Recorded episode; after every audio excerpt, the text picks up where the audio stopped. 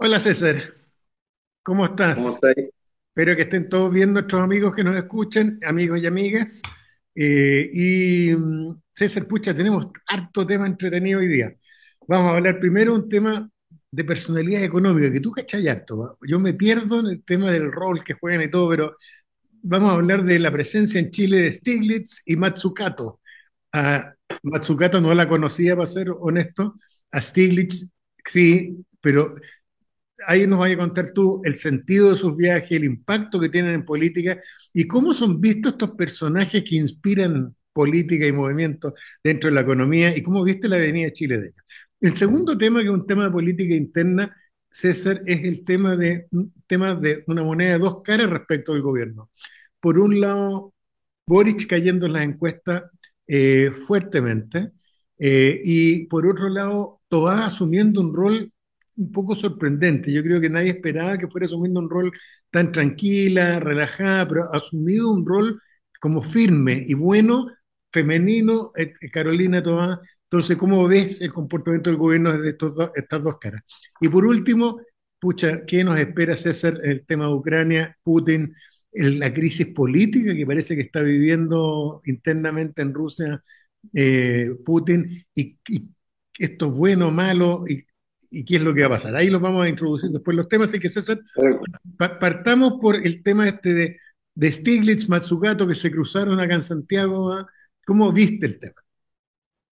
Bueno, mira, cuando yo hice el doctorado en Estados Unidos, en Stanford, eh, Stiglitz eh, lo habían contratado como profesor, ¿ya? Profesor joven que venía de MIT eh, y era, según los que, porque estaba haciendo tesis alumnos mayores que yo, tú entrabas a la pieza de él y tenías que ir pisando los papers porque tenía todo de estar talado, ¿ya?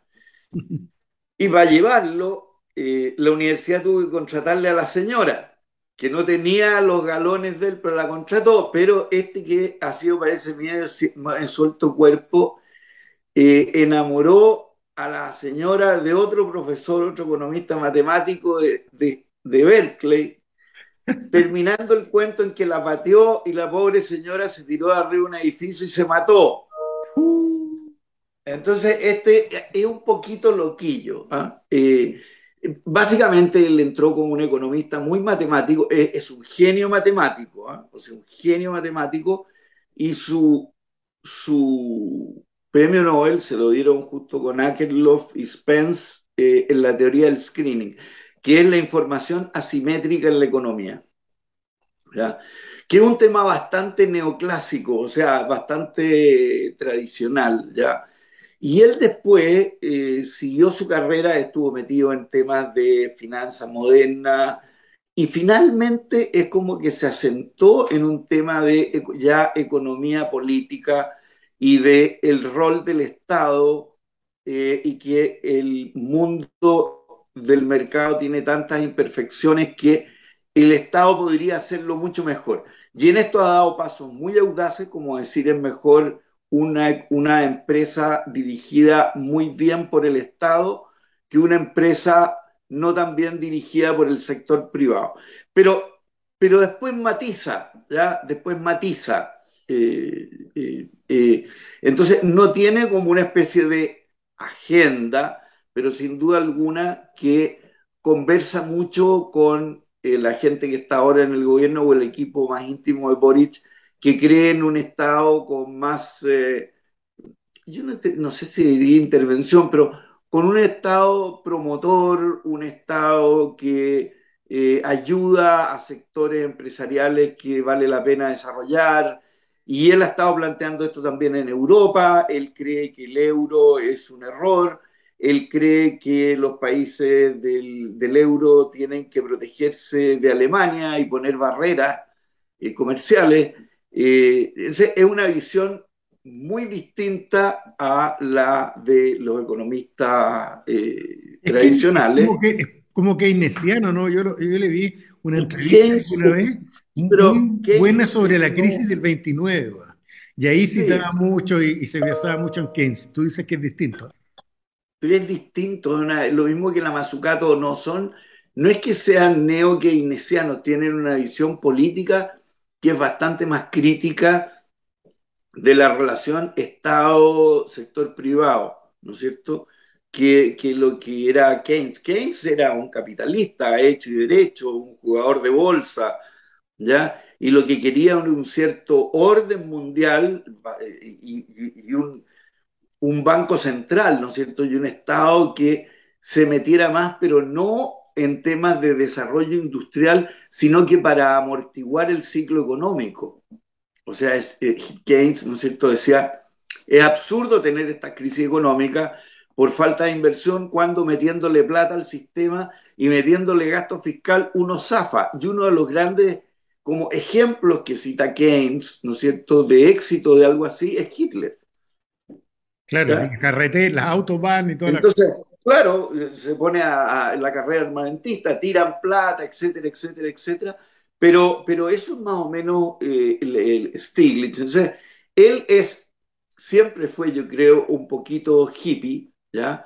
Un genio matemático. O sea, había, tenían un, seminario entre Stanford y Berkeley que se llama para economistas matemáticos, o sea, para, para genios. Entonces estaba exponiendo eh, Kenneth Arrow, que fue premio Nobel también, ¿ya? Y estaba Stiglitz, y de repente Stiglitz le dice, ¿quién le dice?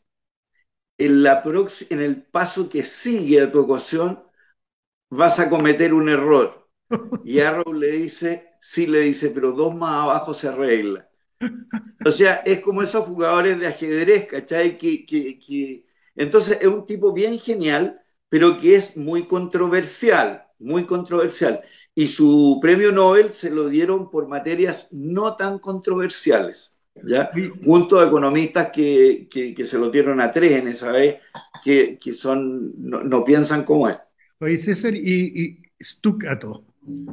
Mazzucato, ya. Mazzucato, Uno, la, uno la conoce menos porque eh, ella en cabeza y está en, una universidad inglesa, y ella cree en un cuento que se llama La misión, y que es un paradigma bien entretenido, pero que dice, mire, cuando Kennedy dijo, vamos a llevar al hombre a la luna, y esta va a ser una misión que vamos a tener, lograron llevar el hombre a la luna y eso implicó montones de desarrollos tecnológicos que ayudaron a la ciencia posteriormente.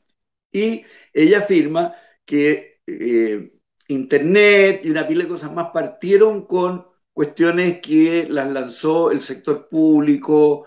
Eh, ahora, la verdad es que no hay muchas aventuras o misiones estatales que realmente le hayan dado un giro a los países. O sea, eh, puede que hayan ayudado con Internet, pero yo creo que eh, Facebook y Amazon y todo lo demás que hemos conocido no se deben al Estado, sino que se deben a la invención y a sistemas no regulados, absolutamente no regulados, que ahora estamos viendo cómo regularlo. Entonces, si tú me dices, ¿cuál es el valor agregado de que el hombre haya llegado a la Luna? Dado los costos que tuvo, dado que se les murieron astronautas en la mitad, dado una pila de cosas, y tú dices, ya llegamos a la luna, fuimos, volvimos, maravilloso, pero qué tanta cuestión, digamos. Ya eh, han habido otras, otras cosas que han sido, eh, que tienen más valor, como la revolución verde, por ejemplo, que ha sido todos los avances en botánica que han habido, que han permitido, ¿no es cierto?, que la producción agrícola haya tenido, pero rindes que son infinitamente superiores a los que habían antes. Eh, entonces, en general, oye, los avances históricamente en cosas no se han debido al Estado y cuando a veces lo hacen el Estado, no terminan en nada, como por ejemplo los chinos que conocían la pólvora, por ejemplo, pero mm. no lo usaban para la guerra, sino que lo usaban para hacer fuegos artificiales. ¿ya? Eh, la gran, una tremenda, tremenda armada que tuvo China que recorría todo el este asiático y de repente un, uno de los emperadores chinos dijo, ¿saben que Se acabó esta cuestión no más. Y se terminó. Y, no hubo continuidad. Y, nadie siguió. ¿ah? Eh, otras veces es al revés, como por ejemplo, ¿te acuerdas que tú lo, lo leímos los dos? Que Canadá en realidad fue fundado por empresarios privados que explotaban el tema. La India también fue la misma cosa eh, y, y, también Sudáfrica, pero y crecieron tanto y se desordenaron tanto que al final el Estado inglés tomó posesión de aquello y dijo, no, a ver, espérense, pues, ustedes no pueden seguir con esta chacota. ordenemos. ordenemos esto y vamos a transformarla en, eh, en empresas, en, eh, no en empresas, pero en, en, instituciones ya dirigidas por el Estado. Entonces, ahí hay, hay, hay de todo. Yo, eh, ella, a diferencia de Stiglitz, que, que es un economista con, con medalla y toda la cuestión, ella es mucho más una política en ese sentido que, lo que es Stiglitz. Y por eso que dentro del ámbito de los economistas, fíjate tú que, que Marcel no, no solo no la pescó, sino que además la corrigió y le dijo, en Chile no somos un experimento. Porque ella dijo, en Chile nació y murió el experimento neoliberal y Marcel le dice, no, no, no, aquí, aquí no hay experimentos. Y ella tuvo que echarse para atrás y decir que había sido experience y no experimento. Pero en todo caso, obviamente que ella representa muy bien eh, lo que piensa algún círculo alrededor de Boric, o sea, Jackson, Ahumada eh, y otra gente que han estudiado con ella, que la conocen y que están ahí, eh, y que hay gente que tiene duda seria de que también el sistema liberal está haciendo avances o no. Y te voy a decir que no solo ella, ella o ellos. Por eso, pero yo lo oí muy bueno, César.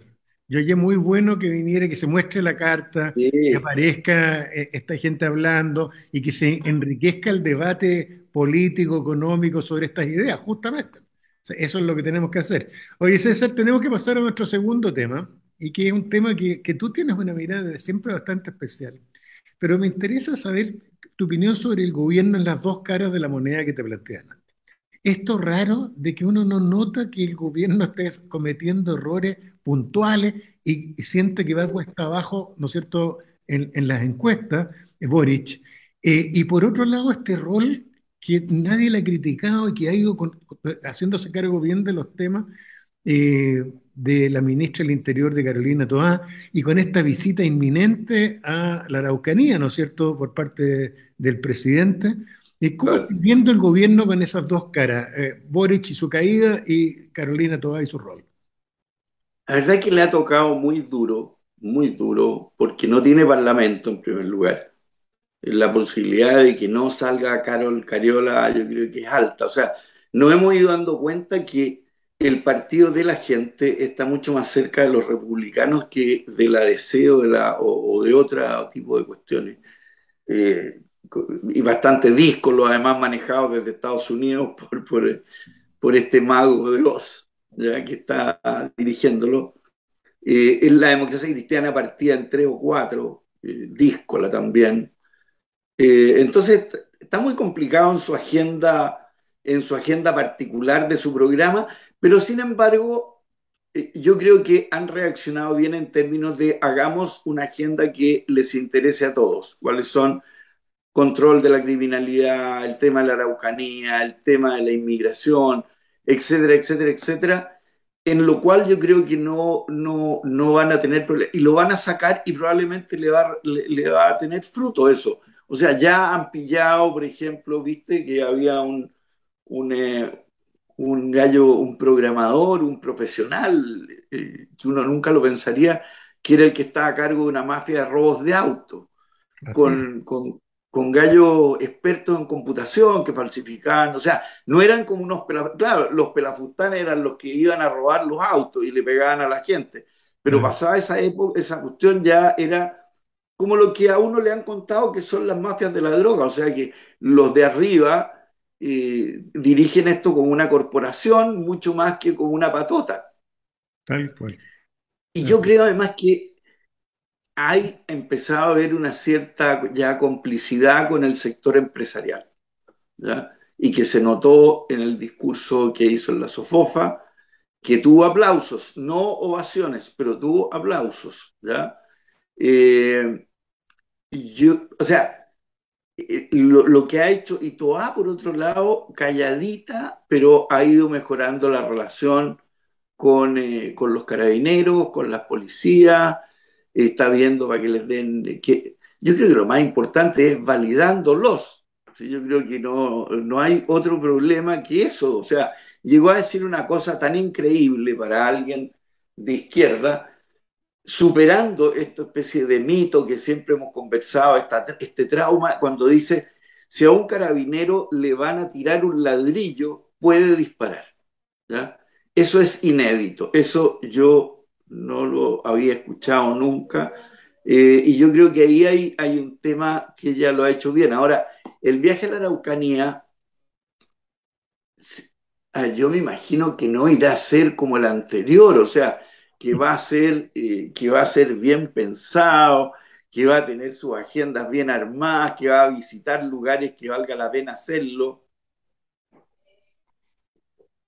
Eh, ahora, el tema aquí en la Araucanía sí, ahora descarrilaron el tren, un tren aquí en Mafil, le sacaron un riel, o sea, eh, es una cosa muy difícil de controlar, muy difícil. Pero no, han, no, han, comentado mucho que además este rol que ella está cumpliendo, ella es parecida a Michelle Bachelet siendo más joven, pero es parecida a Michelle Bachelet porque ella es hija de su padre. Padre que murió, entonces ellos, esto tiene un valor del punto de vista de, de reencuentro. Ella es hija de un ex ministro, Salvador Allende, que murió en circunstancias que hacen presumir que lo, que lo mataron dentro de los subterráneos del hospital militar. Entonces, es, es, un cuento, es bien heavy cuando tú dices efectivamente como ella se estaba acercando a las Fuerzas Armadas y a, y a Carabineros, porque me hace acordarme mucho de los gestos que hizo Michelle Bachelet en su momento, que era hija de su padre. Arriba del tanque. Claro, arriba del tanque. Entonces, ojo, porque ahí sutilmente a nivel como inconsciente más que consciente, pero uno ve como que se están dando vueltas las páginas. Ella está enfrentando el tema, tratando de enfrentar el tema carabinero y de orden público y, y de delincuencia y de la Araucanía, en fin, sin, como diría un cliché, ¿no es cierto?, los estigmas del pasado. Y eso yo creo que es muy valioso y que además me gusta, me gusta, mucho el sobrio. ¿Y tú crees que el Partido Comunista ¿qué va a hacer? Porque le están poniendo todo tipo de trabas de que no, vamos derecho disculpa, amigo.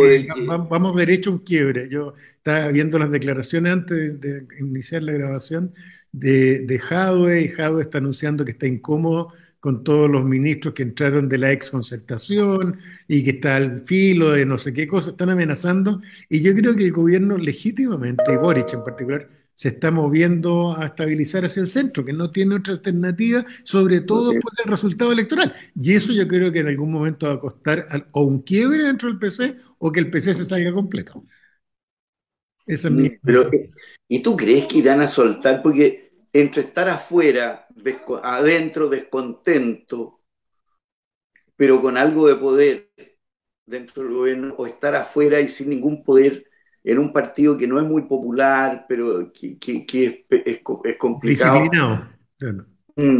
sería un error grave, o sea, sobre todo cuando tienen ministra como la Camila Vallejo, que lo está haciendo bien, en un cargo increíblemente difícil muy difícil ese cargo. Y lo está haciendo bien y tampoco tiene afanes de protagonismo. En fin, entonces yo creo que sería un error grave, pero, pero hay por lo menos sectores que uno siente que están empujando en esa línea y que hay grupos que están fomentando el Jadwe. Bueno, claro, pero Jadwe, ¿tú crees que... Pero Jadwe ya, después de la derrota, yo creo que ya no es el personaje que fue dentro del propio Partido Comunista. Yo creo que tiene un bichito que es una enfermedad que es bien común, que es que yo creo que, acuérdate cómo estaba la situación, si nadie daba un peso por Boric en su momento. Nadie.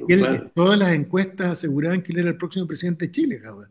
Y yo creo que se sintió presidente y ese bichito, si uno no está terapizado y no tenías amigos al lado que te tiran el codo, eh, te empecé a volver medio loquillo. Yo tengo la impresión que Jadwe, tú lo miras en las reacciones, eh, y, yo tengo la impresión que, que, está actuando un poquitito con agenda propia.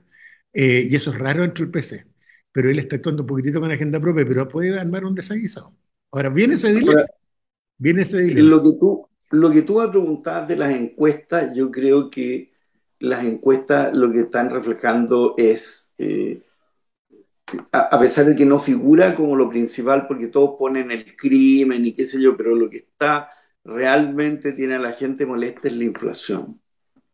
Es que el alza costo de la vida. Pero es que vais cada vez que vaya a comprar, te, te aparece, po. Tú te acordabas que el pan, que la benzina costaba no sé cuánto, y cada vez que echáis benzina está ahí 1.300 pesos, weón. Claro, y la gallada hecha puteada, entonces no puede ser, weón. Acabo de llenar el tanque de benzina y me salió, no sé, 80 lucas.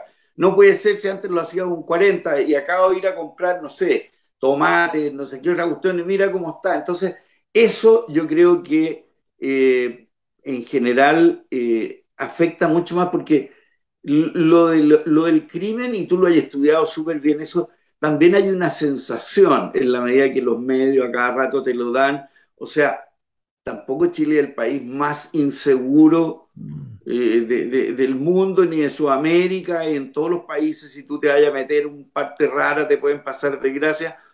Eh, pero la gente que es atacada es mucho menos. En cambio, la inflación le pega a todos, ricos, pobres, etc. No, es maldito. Y además el, argumento, y el argumento... la tasa de interés, Juan Pablo. La, tasa de interés de la, de la tarjeta de crédito para el gallo que no alcanza a cerrar el mes, está el CAE, no sé, me llegó el otro día la tarjeta de crédito de Falabella, que es como para 38% al año. No, es la locura. Piensa que además cuando tuvimos, César, hasta hace tres años atrás, tuvimos los créditos tan baratos, la gente se podía apoyar en las tarjetas de crédito y no te mataba, porque estabas con las tasas de crédito súper baratas y le quitaste esa capacidad de financiamiento. ¿Para qué decir si la persona estaba pensando en comprarse una casa? Entonces, yo, yo estoy de acuerdo contigo. y además el argumento este, oiga, pero mire la inflación en Canadá, mire la inflación en Turquía, en Inglaterra, a la gente ah, no menos. Claro. No, yo estoy de acuerdo contigo que esa explicación puede ser ese malestar maldito diario de, la, del, incremento de los precios es mortal. Ahora, ¿tú crees que está bajando, César? ¿Tú crees que llegó a un tope? Yo creo que llegó a un tope, yo creo que el Banco Central debería empezar a bajar las tasas, eh, a pesar de que hoy día la tasa es lo de menos al lado de la UEF, digamos. Claro. Eh, pero si esto continúa, oye, eh, yo creo que van a tener que hacer algo con un salvataje a nivel de, deuda, de cierto tipo de deuda. Porque sabes que este tema cuando ya es más de un cierto porcentaje del ingreso de las personas, es como que no tenéis caso. Eh, tú sabes que en Estados Unidos se nos estamos aproximando, aproximándonos a las elecciones de midterm, se llaman, las de mitad del periodo presidencial, y en estas elecciones, ayer escuchaba gente en, en CNN, economista, y decían que una de las cosas que puede hacer que a los republicanos les vaya bien es el tema de la inflación, porque en Estados Unidos están con un problema fuerte y les está pasando lo mismo. Hay un malestar y que la gente se lo cobra el gobierno, aunque sean causas estructurales, se lo cobra el gobierno. Entonces, ojo con eso. Oye, César, pero pasemos a un tema que ya la gente está como media acostumbrada. Los seres humanos nos acostumbramos a las cosas más locas. Y nadie habla mucho del tema de Ucrania, Putin, han salido noticias que uno no sabe si es propaganda o es real, pero noticias sobre críticas internas en la televisión a Putin. ¿Cómo estáis viendo lo que está pasando en Ucrania y qué crees que viene y qué crees que le va a pasar a Putin, Bueno, yo creo que los presidentes o los dictadores que parten con guerra y no las ganan, pierden popularidad. Y yo creo que es lo que le está pasando. O sea, piensa tú que de repente vamos a cumplir un año se pegaron sus avances, están retrocediendo, y eso que Estados Unidos no le ha dado su mejor tecnología. ¿ya? Estados Unidos tiene unos cohetes dirigidos de esos que llegan a donde tú quieres que lleguen, pero que van a más de 300 kilómetros. No se los han querido dar para que no les contesten los otros con, más. Pero aparentemente eh, esta cuestión del reclutamiento de jóvenes fue un desastre que la gente se arrancó, el alcalde de Moscú dijo hasta aquí llegamos, por lo menos en esta ciudad, con lo cual le están cargando la mano a otras. Eh, y yo creo que la, gente rica en, Rusia debe estar diciendo, oye, este compadre nos puede llevar al suelo a todos. Eh, yo recuerdo eso con Pinochet, o sea, de la gente diciendo, oye, a ver, eh, aquí hay que buscar una salida, encontremos una salida porque esta cosa no, no, para adelante no camina, si no podemos pelear contra todo el mundo. Ahora, ¿qué, ¿qué, va a pasar con un ser así va a luchar hasta la muerte como Hitler o, o, lo van a sacar y lo van a cambiar por quién. Eh, eh, es un país que además va a estar desordenado, va a estar poco confiable. Ahora, César, se eh, viene el general invierno, que siempre ha sido un apoyo a los rusos en sus, todas sus peleas. Así no pregúntenle a Napoleón, ¿no es cierto?, o a los nazis en la Segunda Guerra.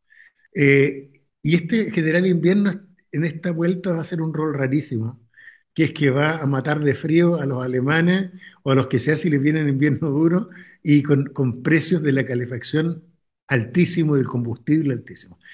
Eh, estamos justo en este momento empezando a tener los primeros fríos en Europa. Eh, ¿Tú crees que eso, ese, él está esperando jugar ahí con una forma de presión de desestabilizar los países, de forma tal que Alemania se pasa a negociar un acuerdo, ¿no es cierto?, y le dé una salida a Rusia eh, con tal de recibir gas barato? Bueno, yo creo que debe haber una negociación secreta seguro entre Estados Unidos y los países occidentales con Rusia, va a decirle, muchachos, a ver, cortemos este lecero, porque esta cuestión es de loco. Eh, yo creo que Europa es capaz de pasar un invierno duro, dos no, ¿ya? Pero yo no sé si Rusia aguanta otro año de, desgaste bélico sin quebrar. Porque tú ves que los, chinos se les han alejado. Los chinos, ¿te acuerdas que al principio como que le, le daban cuerda? Hoy día, no le, hoy día no le está dando cuerda a nadie. Se decía que Bielorrusia iba a entrar a la guerra a favor de ellos, no entró. Sí, no, sí, está muy, muy complejo. Ahora, a mí hay gente que está feliz con esto, a mí me aterra porque mientras más acorralado veo a Putin siendo como es Putin, eh, y a uno no olvidándose, ¿no cierto?, la escuelita que secuestraron esos grupos chechenos en algún momento, o cuando secuestraron ese teatro en Moscú, y las brutalidades que hizo Putin, yo creo que hay que tener cuidado con acorralarlo mucho, pero en fin. Eh, oye, César, y tú, a propósito, que tú, igual que a mí, nos gusta la historia de la guerra, te comentaba antes de partir que uno de los temas que a mí en mi ignorancia de historia militar, porque yo soy observador nomás amateur, pero dentro de los temas que a uno lo haya maravilloso desde el punto de vista teórico, son todas estas guerras que parten como la Primera Guerra Mundial, que la gente pensaba que iba a durar dos minutos, la Guerra Vietnam, que pensaron que iba a entrar y salir, ¿para qué decir? No tengo idea, la Primera Guerra Mundial, ¿no es cierto? nuestra, el, famoso libro este de los cañones de agosto, en que justamente la tesis decía, todos pensaron que la Primera Guerra Mundial no iba a durar nada y mire... La, en la Navidad estaremos en la casa. Claro, para Navidad vamos a estar en la casa y terminaron, ¿no es cierto?, como 10 millones de muertos después de cuatro años de pelea. Entonces, a propósito de Afganistán, ¿no es cierto?, 20 años norteamericanos, ¿tú crees que hay posibilidades de que esta guerra, de ser una guerra cortita, como se imaginó Putin, se transforme en una guerra de, de, de desgaste, de attrition, le dicen los gringos, una guerra de desgaste? Eh, ¿O tú crees que hoy día las economías de ambos no dan para eso? Es lo que se decía de por qué la guerra mundial, la primera, iba a ser tan corta, porque era tal la interrelación económica que había entre los países que era imposible que, durara mucho. Mira tú cómo eh, sí duró.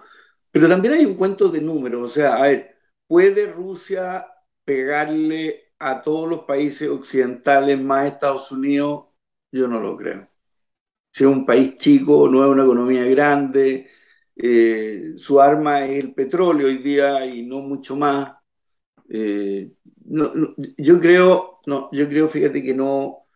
Ah, si los fregados, ¿cómo, cómo salen con la cabeza arriba? ¿Cómo, ¿Cómo, salen sin que sea, ¿no es cierto? Porque estas guerras de atrición terminan con una de las partes derrotada igual, a un costo más, más grande nomás. Tal cual, exactamente.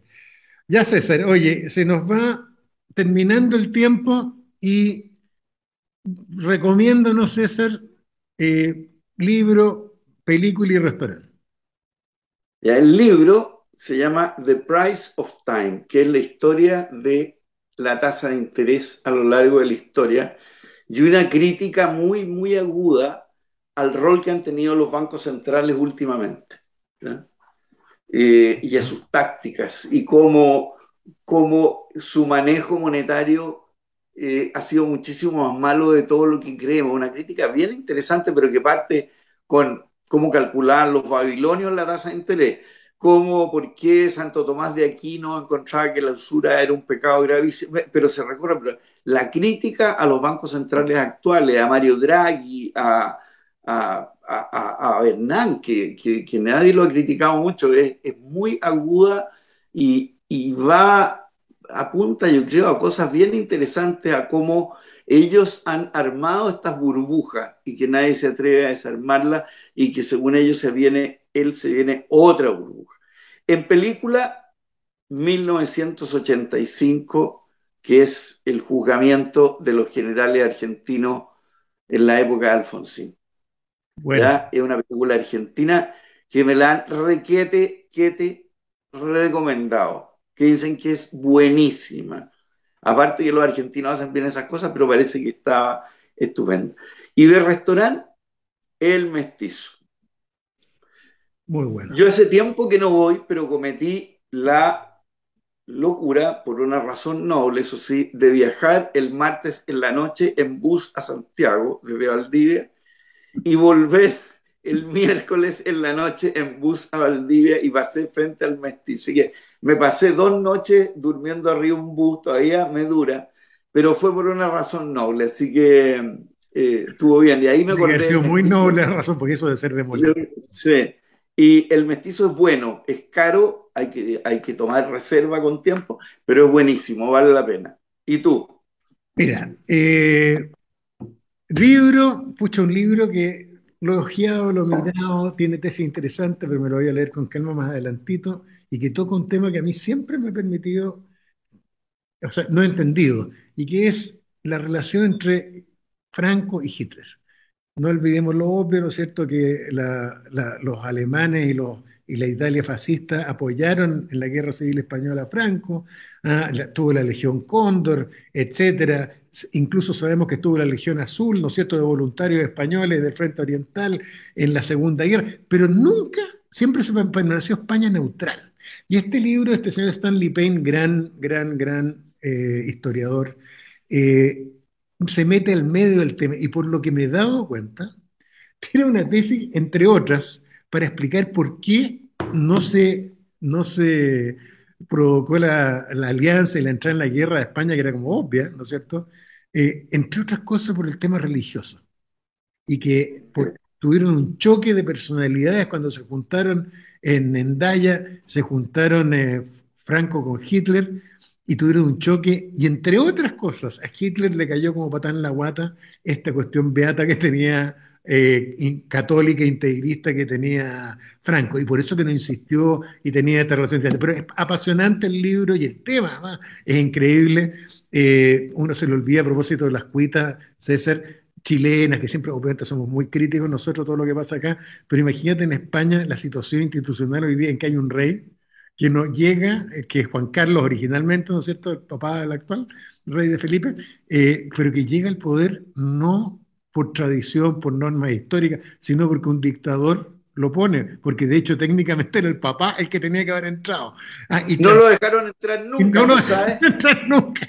Y, no los, dejaron entrar nunca. y los españoles como que tapan esa historia. Así que recomiendo el libro y el tema sobre todo, lo ayuda Película, siguiendo con películas de juicios y de abogados, una que es bien buena, de los años, yo creo que 80 por ahí, que se llama Justicia para Todos con Al Pacino, muy buena. Está en distintos formatos, está en Netflix, eh, está en, eh, en, Apple TV, Justicia para Todos, mírenla de los años 80. Y restaurante, El Caballo de Palo, el caballo de palo no es que estén cerrillos, que hay uno clásico ahí que tiene como 100 años, sino que el, que está rumbo a la playa, cuando uno se va eh, por Nogales, ¿no es cierto?, rumbo a, hacia Maitencillo, ahí al llegar a Maitencillo, en el camino está instalado el caballo de palo, que tiene un caballito de palo afuera, y que he comido yo de las mejores cazuelas que he probado en la... Mira. Así que si tienen tiempo y la gente va a ir a la playa este fin de semana por ahí, cerca de Maitencillo, vayan al caballo de palo porque es extraordinario. Me eh, parece. Así que esas son las recomendaciones, César. Siguen estando los temas por todos lados eh, muy dinámicos, así que la próxima semana ahí seguiremos, seguiremos con, nuestros comentarios y nuestras conversaciones. Un abrazo César, pues. y no vuelva a viajar dos días seguidos. Buen bus, por favor. O sea, me cansé yo imaginarme el tema. Bueno, gracias César. Saludos a todos, cuídense. Un abrazo. Cuídate.